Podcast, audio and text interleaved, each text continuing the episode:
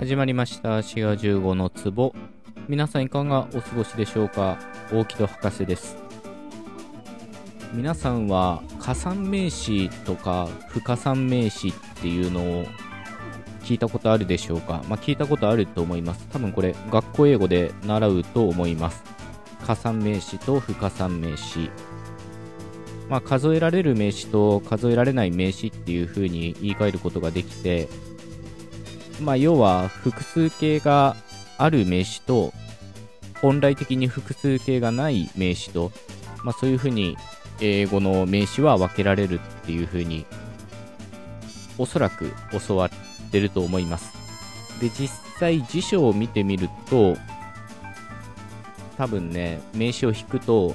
C とか U っていう風に書いてあると思いますね。で C っていうのがえー、数えられる方で加算名詞 U の方が不加算名詞ということになっています。例えば、まあ、何でもいいですけどね。液体とかですか、えー、ティーとかね。ウォーターとか、まあ、こういったものは数えられない名詞ということで不加算名詞に分類されます。まあこの辺は日本語母語話者であっても確かに数えらんないなっていうのはなんとなくわかるんですよね。で、なんか数えるためにはカップオブとかね、ボトルオブみたいななんか容器をくっつけなきゃいけないみたいな、まあそういったことを皆さん習ったと思います。まだこういう液体系っていうかな、まあわかるものもあるんですけど、例えば paper とかね、紙とか、 bread、パンとか、こういったものが数えられないっていう風に言うと、なんだかよくわかんないなっていう感じがしますよね。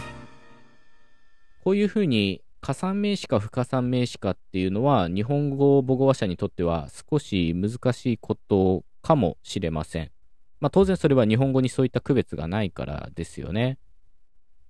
この英語の名詞、加算か不加算かの区別について、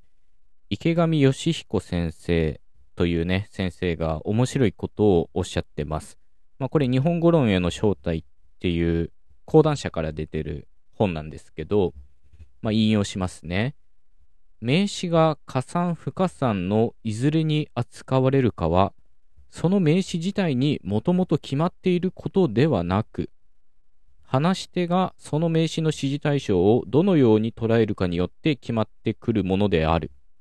まあ、このようにおっしゃってます。さっき言ったように、英語の辞書を引けば、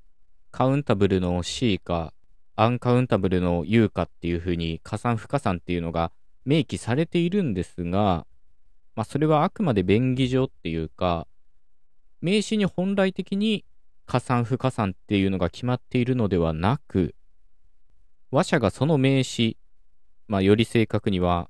引用部分にあったように、その名詞の指示対象をどういうふうに見ているかということによって決まってくるっていうことなんですね。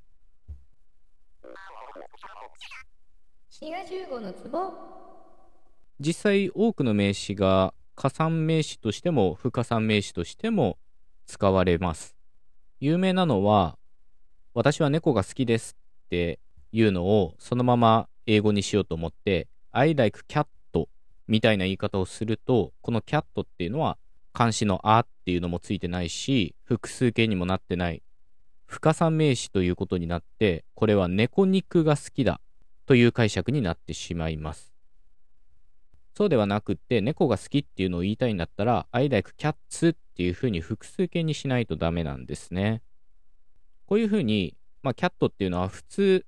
加算名詞として扱われることの方が多いですけど、不加算名詞として使うこともできて、その場合は、肉という解釈になるんですね。こういうふうに、加算名詞が不加算名詞的に使われる現象を連続体化というふうに池上先生はおっしゃってます。連続体化。加算名詞っていうのは典型的には当然数えられるっていうことなので、しっかりした輪郭があって、他と区別されるような、まあ、個別化されたものなんですけど、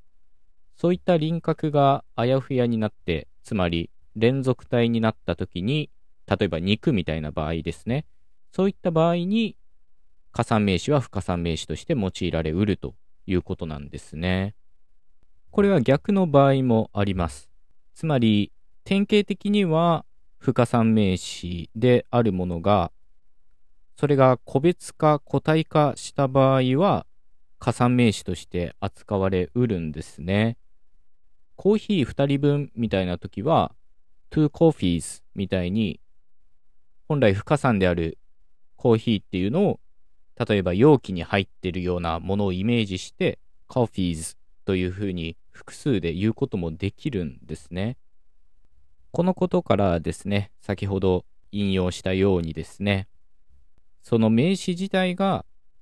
加算名詞か不加算名詞かということではなくって、話者がそれを個別のものとして見るのか、あるいは輪郭のあやふやな連続体として見るかによって、加算名詞としても不加算名詞としても、まあ、あらゆる名詞が使われうるんですね。もちろん、それぞれの名詞に典型的に想定される加算性というかね、不可算性みたいなものはあって、まあ、キャットだったら、普通は個体としてみなして、コーヒーだったら、まあ、不可算的なものとしてみなしてはいるんですけど、それも話者の見方によってはどうとでもなるということなんですね。さらに面白いのが、ここから一歩踏み込んで、英語の名詞っていうのは、基本的には不可算的なものであって、その中で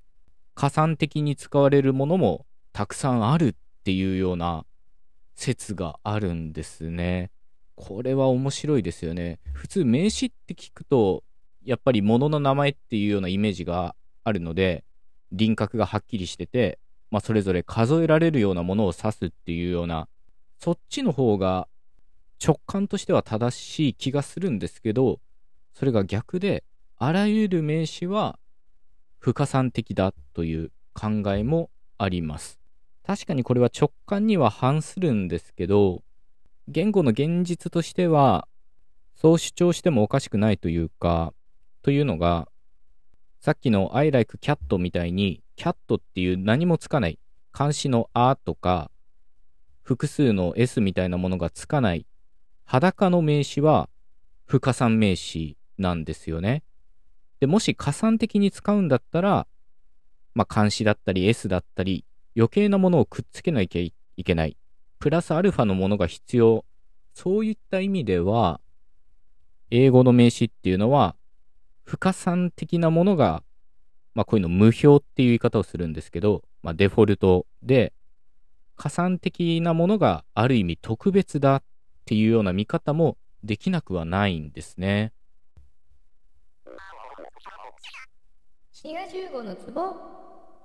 まあ、今回のエピソードはまあまあ衝撃だったかもしれません。英語の名詞っていうのは加算不加算に分かれるっていうようなね、まあ、そういう教えられ方をした方も多いと思うんですけど、